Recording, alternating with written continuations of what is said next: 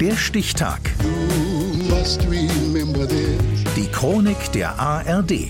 8. Januar 1324. Heute vor 700 Jahren starb der venezianische Kaufmann und Asienreisende Marco Polo. Peter Meyer-Hüsing. Eigentlich wissen wir nur etwas über die weiten Reisen des Venezianers Marco Polo, weil er eine Zeit lang im Gefängnis saß. In einem Seekrieg mit Venedigs Dauerrivalen Genua gefangen genommen, begegnet Marco Polo in der Haft Rustichello da Pisa, einem Autor von Ritterromanen, und beginnt zu erzählen aus der Erinnerung über eine fast 24-jährige Reise nach China an den Hof des mongolischen Großkhans Kublai Khan. Und Rustichello schreibt alles auf. Das Buch handelt nur von wahren Begebenheiten. Denn ihr müsst wissen, seit der Erschaffung unseres Urvaters Adam gab es keinen Christen, keinen Heiden, keinen einzigen Menschen irgendwelcher Herkunft, der so viel wusste und erforschte und über eine solche Fülle von Merkwürdigkeiten Bescheid weiß wie Marco Polo allein. Und was er vor allen Dingen konnte, war Marco Polo als Person präsentieren. Er präsentiert ihn nicht als Ritter oder als Abenteurer, aber er präsentiert ihn als einen ungeheuer wissenden, klugen Mann, der mehr weiß als alle Menschen vor ihm seit Adam und Eva. So die Marco Polo-Biografin Marina Münkler. Gerade 17 Jahre alt ist Marco, als er 1271 zusammen mit seinem Vater Nicolo und seinem Onkel Maffeo nach Asien aufbricht.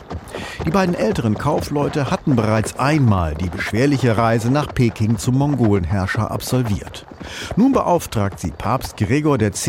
offiziell als Gesandte zu Kublai Khan zu reisen, ihn zum Christentum zu bekehren und als Verbündeten gegen den Islam zu gewinnen. Vier entbehrungsreiche Jahre später erreichen sie ihr Ziel, den Hof des Großkhans Kublai Khan, Enkel von Genghis Khan. Die drei Europäer werden vom Mongolenherrscher zuvorkommend behandelt und Marco Polo bald sogar zu einer Art Gesandten ernannt. Der Venezianer berichtet detailliert von seinen Exkursionen im Reich des Khan, über die Märkte, die Landwirtschaft, den Verkehr, das Postwesen und dass es etwas für Europäer so Absurdes gibt wie Papiergeld. Der Khan ordert die Rinde von Maulbeerbäumen an. Der Bast zwischen Rinde und Holz ist sehr fein. Daraus lässt er schwarzes, papierähnliches Material herstellen. Alle Geldscheine werden mit dem Siegel des Großkhans versehen. Mit diesem Geld wird alles bezahlt. Im ganzen kaiserlichen Machtbereich ist es das einzige Zahlungsmittel. Allerdings zweifelten schon seine Zeitgenossen an den wunderbaren Geschichten aus dem fernen Osten. Und auch manche Wissenschaftler nahmen an, dass der umtriebige Kaufmann nie über Konstantinopel hinausgelangt sei und sich auf Berichte von arabischen und persischen Reisenden stützte. Warum berichtete er nicht über das chinesische Porzellan, die große Mauer, den Tee? Der Sinologe Hans-Ulrich Vogel erklärt warum. Dazu muss man sagen, dass die große Mauer beispielsweise zu der Zeit gar nicht existiert hatte. Die wurde erst in der Mitte des 16. Jahrhunderts gebaut.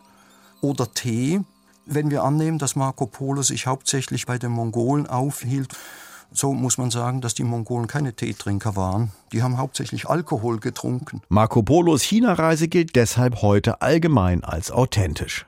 Und seine weiteren Nachwirkungen sind ebenso unstrittig. Christoph Kolumbus studierte Polos Berichte intensiv, als er den westlichen Seeweg nach Asien plante. Marco Polos Konterfei zierte früher die 1000 Lira-Scheine. Den Kaufmann aus Venedig hätte es sicher gefreut, der auf dem Totenbett noch beteuerte, nichts als die Wahrheit über die fernen Länder berichtet zu haben. Marco Polo starb heute vor 700 Jahren. Der Stichtag. Die Chronik von ARD und Deutschlandfunk Kultur. Produziert von Radio Bremen.